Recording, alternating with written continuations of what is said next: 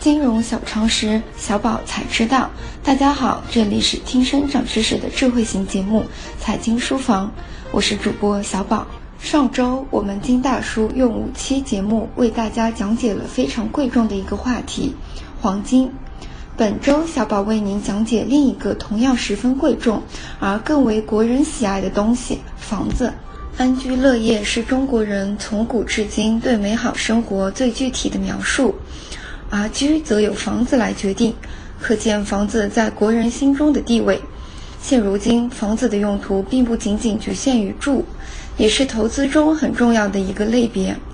但房地产投资并不仅限于我们常听到的炒房、购买商铺、出租，它的种类也很丰富。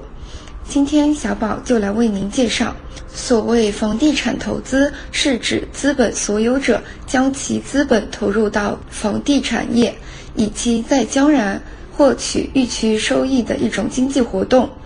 房地产投资可以分为直接投资和间接投资。直接投资包括买卖住宅地产及商业地产，商业地产包括写字楼、商铺、酒店、旅游地产等。直接投资的方式我们都比较了解，间接投资亦称房地产金融投资模式，并不需要直接买房。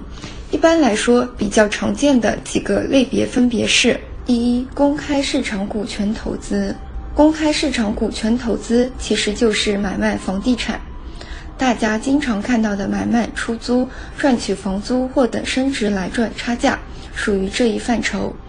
由于这类投资要求投资者对房屋的估价能力比较强，而且要对当地市场非常熟悉才行，而且这些不动产流动性很差，交易的时候要么需要折价，要么需要比较长的周期，因此适合有行业经验的投资者。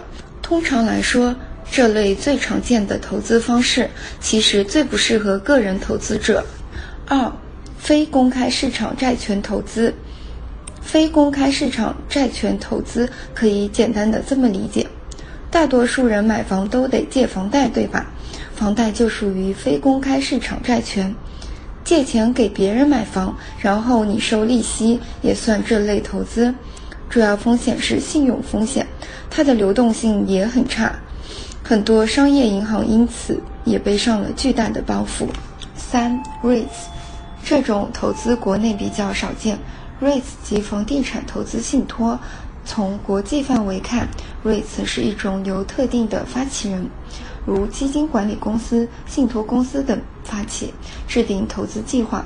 通过发行收益凭证的方式，汇集特定多数投资者的资金，由专门投资机构进行房地产有关的投资经营管理，并将投资综合收益按比例分配给投资者的一种信托基金。可以把 REITs 理解成一个专门运营商业地产的公募基金。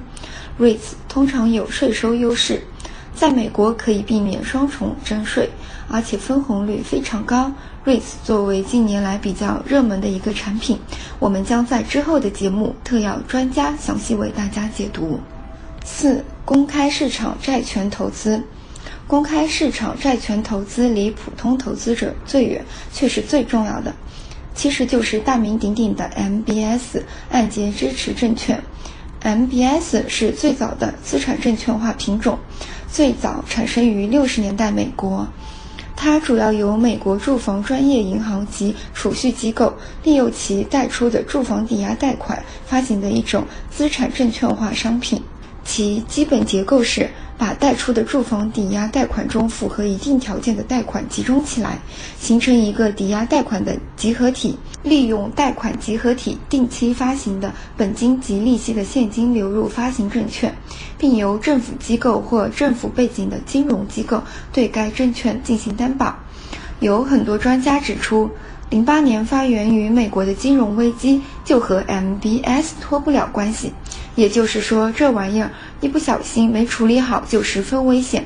现在我国交易所能交易的 MBS 也比较多了。以上就是今天的内容，我们下期节目再见。